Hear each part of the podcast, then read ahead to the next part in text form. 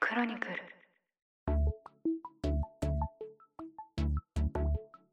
ポッドキャスト総研この番組はポッドキャストスタジオクロニクル代表の野村貴文と新しい経済編集長の志田祐介が面白い音声コンテンツや音声ビジネスの可能性についてあれこれ語っていく番組ですこんにちは野村貴文ですしだれゆうすけです。はいポッドキャスト総研第13回始まりましたよろしくお願いしますよろしくお願いします。今日テーマですね一つ語りたいことがありまして、はいはい。まあ少しですね音声の話から広げるんですけどうん、うん。まあこう個人と会社のパワーバランスというかお、会社の名前で個人が作ったアカウントというのは誰のものなのかっていう話をしたいなと思っていますなるほど、なるほど、なるほど。はいうん、うん。でこれ、れまあ何を思ってそうこの話をしたいかと思ったかっていうと、はい。まあ、皆さんもですねあのこうご存知の方いらっしゃるかもしれませんけどあの日本経済新聞の記者であの、はいご後藤達也さんっていう方がいらっしゃってう、ん、うんうん。ちなみにごめんなさい私あの後藤さんとは面識がないのであのもはしいご本人が聞いていたらあのちょっと大変恐縮なんですけどはいはいは勝手い、に引用してしまってうんあのその方が、ですね、まあ、すごくあの良質なツイートを毎日毎日続けられていて、うんうんうんうん特、にそのアメリカのマーケットに関する情報、はいはいはいはい。まあ、それこそ何でしょうかね、こう FRB がこういう会議を開いたから、うん金利がこういうふうに動くみたいな、まあ、こう非常はにいはいはいこう投資をする人にとっては、もう本当、必必読みたいな感じのアカウントになってたんですよ。うん。で、それが大体フォロワーが30万人ぐらい、もうすごい数ですよね、いらっしゃそっうて。ですね。うんでみんなやっぱりこう投資をする人は、その後藤さんのアカウントを見るっていうような感じだったんですけど、はいはいはいはい。まあ、その方が、この発表されたところによると、この3月末で日経新聞を退職されるとといいうことで、で、まあ、4月からフリーランスの記者として独立されるってことなんですけど、はい。あのですね、まあ、これはあの週刊誌の報道によるとなので、ちょっとなるごほど本人、事実関係がどうかっていうのは分からずに話をしますうんうんうんが、、週刊誌の報方道によると、まあ、どうも、その日経新聞の記者っていう社名を明かしてやったあのアカウントについて、ツイッターのね。はいうん Twitter のうんうん退職後も、あの使えるのか使えないのかっていうところで、ちょっとなんか、あの、揉めたっていうようなことをですね、 報道でされていて、ほうほうほうほうほう。で、会社側としては、あの、うんもう社名を出しているアカウントだから、うん、あの、このアカあこのアカウントっていうのは会社のものでしょうとうん、うんうんいうことで、その、もし退職するんだったら返しなさいと。うん。なるほど、なるほど。ただ一方で、ご本人からすると、別にこれ、あの、業務時間の中でやっていたものじゃなくて、うんもう、自分が自主的にやっていたものだから、うん。あの、引き継がせてほしいっていううような、んまあそういう、こう、やっぱ双方の立場が対立してしまって、はいはいはいはいはい。ということがあったんですよ。うん。で、結局、その後藤さんは、まあ、これも、あの、えっと、公開情報によると、はい。こうフォロワーに対して、うんもともとのアカウントってのは休止しますと。うん。で、新しいアカウントとしてこういうの立ち上げたんで、こっちをぜひフォローしてくださいって呼びかけたら、はい。一気に1日で10万人ぐらい、うんうフわっとォロワーがね、フフォロワーが増えたっていう、うんうんはいうんということだったんですよね。なるほど、なるほど。うんで、これって結構、うん。結構示唆深い話だなと思っはて。いはいはいはい。まあちょっと、あの、できるだけその個人批判というか、特定のプレイヤー批判はしないように話すつもりなんですけど、うん。まあ、どう考えてもやっぱりそ組織と個人のパワーバランスが変わってるなって感じがするんですよね。はいはいはいはいはい。で多分日経さんは日経さんって思うことあったと思うんですうが、んうんうんもうちょっとうまくやる方法はなかったのかなってやっぱ見見えちゃうわけなんですよね。なるほど、なるほど。うん。例えばもう退職後もそのアカウント使っていいからっていうば、う。こうん度量を見せた上で、うんまあ、だったらちょっとあのこうフリーランスの記者になってもたまにはコラボしようよとか。うん。なんかちょっとこうコラムとか書いてみるとかいろいろあったわけじゃないですうか、ん。関係性を続ける方法を、うん。でもやっぱりその強くなった個人に対して取り上げるような真似をするとなるほど。やっぱりその基本的にはやっぱ喧嘩別れになっちゃうじゃないですか。だからまあ、なんとなく、その今の野村さんが話していただいた事象を見てる周りの、えっと、人たちの感覚としては、なんか、後藤さんどっちかといえばかわいそう。なんで、でその自分で個人でやってたことなのに、もちろん、はい。ただ、プロフィールとかに社名は入れてました。はい。で、もしかしたら、その、社名があって活動できるから、そういう情報も入ってきたのかもしれない。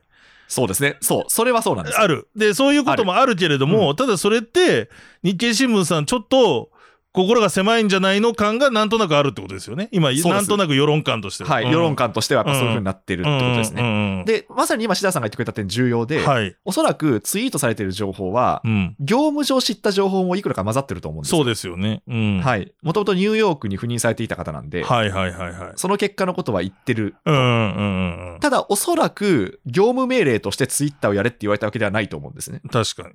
うん。だからそこって本当にどういう扱いになるんだろうかっていうのは、今後、いろんな会社で起きるいなとや思ー、って落ちますよ。はい。うん。はで、ちなみに、あの、私の場合は、い。まあ、大変、こう、ニュースピックスは度量は広くてですね、うん。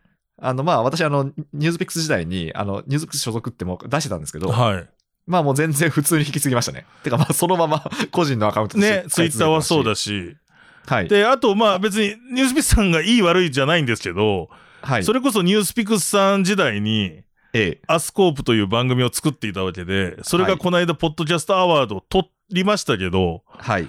普通、厳しいところだったら、あれ、ニュースピックスの人が行くよね。授賞式に。はい野村さんは行かないよね。なだっるてあれですそうなはります会社の資産だから。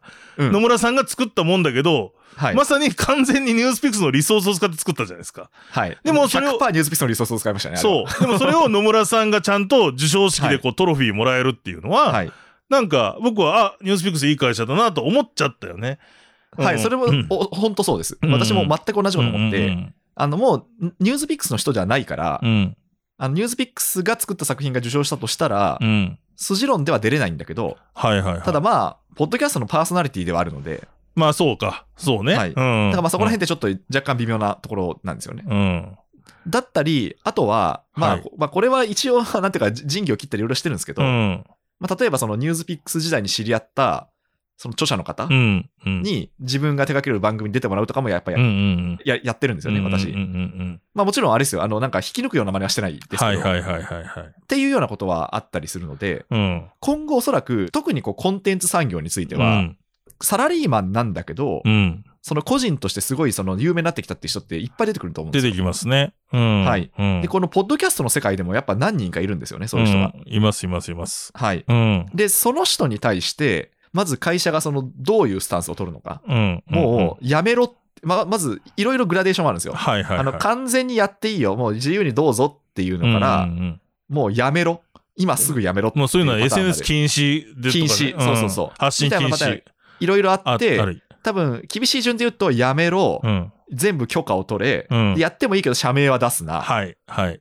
でもうちょっと緩くなってくると、まあ、やっていいよ、ただ、そのなんか競合になるようなことはやるな。うんうんうん。で、最後は、まあ別にその、なんていうか、会社の看板に傷をつけなければ何でもいいよみたいな、はいはいはいはい。ぐらいのグラデーションがあるとう思うんん、あでするけど、ね、あるね。うん。多分本当その間で、うんなんでしょうかね、多分企業の、なんだろう社会からどう見られるかっていうスタンスも多分問われますし、そうですね。うん。ただ一方でその企業からすると、そのなんだろう、えっと、他の社員の手前、うん。あの、ここで、なんていうか、こう、示しをつけとかなきゃいけないみたいな気持ちもわかるんですようね。ん。そうね。うん。はい。だからなんかすごいね、やっぱこう、基準が解けてる時代なんだな。そうですね明確な基準っていうのはこれなくて、うん。会社のし、あの、こうなんて考え方によって本当にいろんな対応になる。そう。、で、おそらくそれがもう嫌な個人っていうのは出ていく。うん。うん。なんかそういう時代に突入したなっていうのをすごい思ったんですよね。そうですね。まさにそこの基準難しい。で、あの、ちょっと前半の話ではなんとなく、その、世の中的に、ね、日経さんが今回、ちょっと厳しいんじゃないのとか、かわいそうはいみたいな雰囲気の、なんか感じがあるとは言いましたものの、はい。まあ、主語として僕もじゃあ日経新聞の社長だったら、はい。なんか気持ちめちゃくちゃわかるし。だってうちのリソースだし、うちの名前使ってそもそもフォロワー増やしたんだろうとか思うし。うんうんうんで、えっ、と、それを許容してただろうと思うので、なんかその理屈も本当に僕は正義だと思うんですよね。はいはいはい。なんか今、この、えっ、と、ポッドキャストとか SNS 含め、この状況で起きてることの、なんか妥協点みたいなところが、もちろん厳しい会社はもう NG にしてるんですよ。今の野村さんのグラデーションの中で。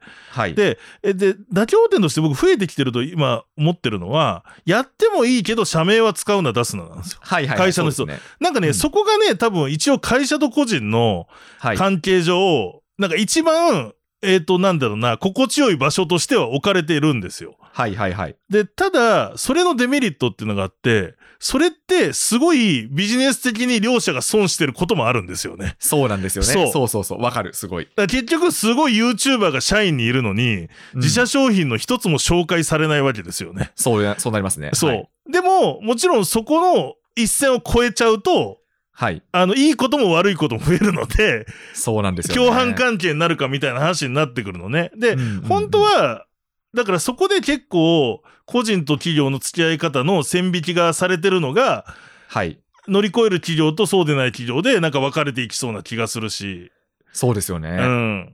やっぱりそこがね、すごく、まあ昔からもしかしたらあった問題かもしれないんですよ。あの、特に出版社とかでは。なんでかというと、雑誌の編集長テレビメル出る問題みたいなのがあるわけですええよ。なんかなんとか編集長コメンテーター出たりするじゃないですか。はいはいはい。うん。だからね、結構ね、これ難しくて。で、それってでも、会社としても宣伝効果あるわけですよ。その人がテレビでだって社名言うんだから。CM 流したらいくらなのって話になるわけね。でも、はいはいはい。あの、そこで、やっぱりやめていく、みたいなことも出てくるから、厳しくするとやめていく。なんか、このバランスを取るのは難しいし、そういうところが選ばれるようになってくるのかもしれないなって気しますけどね。そうですよね。会社として。して。うん。だから、まあ結構個人からしても、うん。あの、ちゃんとその会社の名前を使ってアカウントを育てられた。うん。で、その結果、まあ、そのありがたいことにそのアカウントを引き継げたっていう話だとしたら、はい。まあ、それはなんていうか、あの、会社に対してやっぱ砂をかけちゃいけないなと思っていうて、ん、そうね。うんなんかよ、 ちょっと話ずれますけど、うん。うん。よくあのた退職エントリーってあるじゃないですか。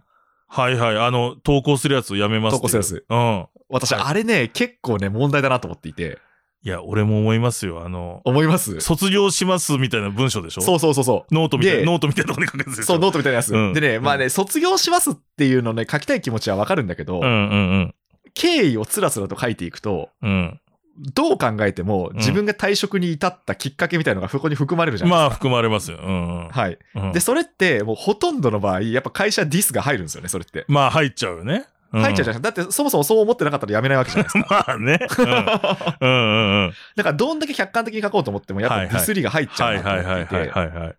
で、おそらくそうすると、あの、まあ、これも、これもちろんグラデーションあって、うんうんうん。あのうまく書く人と、こうなんていうか、本当にあの会社の触れちゃいけないところに触れちゃう人とか、うん、いっぱいいるけいるとど、思うね。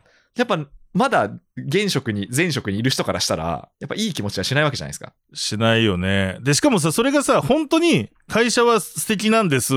ただはい僕のわがままで辞めただけですって書いてても、はい。深読みしちゃうんだよ、なんか。いやわかるそわうなんですかる。なんかこう、むしろそう書かないといけない状況で、本当はこの会社厳しいのかなとか思っちゃうわいけ、ね。や、そうなんです。だからその、うあれが、エントリーが出てきた時 点で、やっぱね、負けなんですよね。負けっていうか、良くない方向に行ってんですよね。でも、やっぱりそこは制御できないもんね。これからどんどん進むよね。こういうことはね。そうでしょうね。んうんうんうんうん。だだからそこですごい私が思ったのは、はい。書く人も、うん。なんか、そんなことわざわざしなくていいのになって思うんですよ。うん。まあ、つま、り、よくこれフリーランスで言うのが、はい。最初の顧客は誰かっていうパターンで一番多いのはうん、うん。前職だって話があるんですよね。なるほどね。そうね。はいうん。つまりその前職から割と信頼関係を得ていれば、はいはいはい。前職との関係が切れずに、仕事がもらえると。この仕事はそう仕事がもらえると。うん。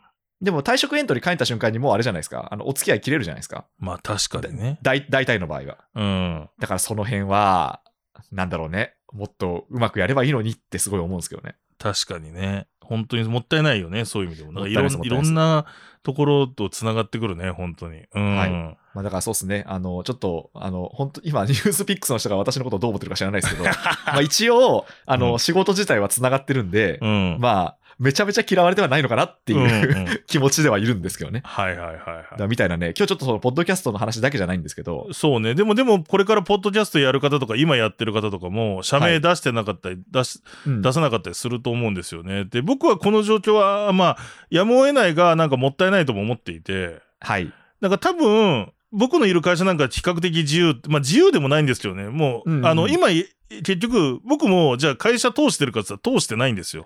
そうですよポね。ッドキャストで幻冬者のしだらですっていうことに対して、はい。許可取ってません。で、それは、うんある意味、もうそれで怒られたら自分が怒られようと思ってるリスクを取ってるんですよね。はいはいはい。で、えっ、と、今のやっぱり、ポッドキャスターとか SNS とかインフルエンサーの、せあの、ビジネスパーソン SNS の、ポッドキャスターの都合というと、やっぱりそれは、もうそのリスク取るしかないみたいな環境が多いと思ってます。はい。で、まあそれ取れる人はいいんだけど、自己責任うんで、うんうんでもそれってやっぱり揉めるとやっぱりこうごちゃごちゃする事件って別に、あの、後藤さん以外の件でもたくさんあるので、はい。まあはいなんか会社として逆に会社側になんか言いたいのは、OK なのか NG なのかってラインをなんか明文化してあげたりとか、ああ、そうですね。はい。うん、むしろ使っていいよぐらいのうんうんうんことをやってあげるような会社も出てくるといいなって、ポッドキャスターとかにとってもいいなっていうような気はしますね。そうですようねん。やっぱり会社の中の人がやってるポッドキャストって面白いですからね面白い面白い。うん。よりなんていうか、こう具体性が増すんで、そうですね。コンテンツツ力が高まるんですよね。そう。でもね、今はまだだから、こんなこと言うとあれですけど、ポッドキャスト市場って日本では、それなりにマーケットが小さいので、ええなんとなく、その問題顕在化してないんですけど、これから僕はが市場が大きくなれば、うん、この問題っていうのはいっぱい出てくると思う。会社員いやで本ポ当ッドキャスターっていっぱいいると思うんで。うん、私も本当にそう思います。うん、そう。で、うんいろんなトラブルが起こったりっはい。ていうことになだると思う。だそれこそ、その、うんちょっと前にここの番組で上老眼問題ってあはりいましはたいけどはいはいはいはい。あれも要は、そのコンテンツの、その流通するものに対してプラットフォーマーはどんだけ責任を持つべきなのかみたいな話じゃないですはいはいか。はいはい。そうですね。あれ、も、その、日本ではまだ顕在化してないけどう、ん。市場が大きくなったら、その出てくるだろう問題なんですよね。だうかんうんうんうん。らこれもおそらくそうで、はい。だからあれですね、ポッドキャスト総研では、はい。なんかそういうふうに今後起きそうなことの目っていそううでのすをなんかね。いち早くおはい話ししていくのがいいかもしいれいないです、かね。もしれないですね。はい。はい。ということで、まあ今日はこのところですかね。はい。はい、ありがとうございました。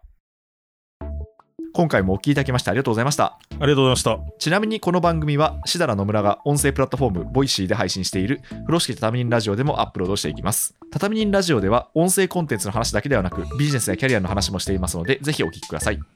また、オーディブルでは、みんなのメンタールームという、リスナーの皆さんのお悩みにお答えをしていく番組を配信していきますので、合わせてお聞きください。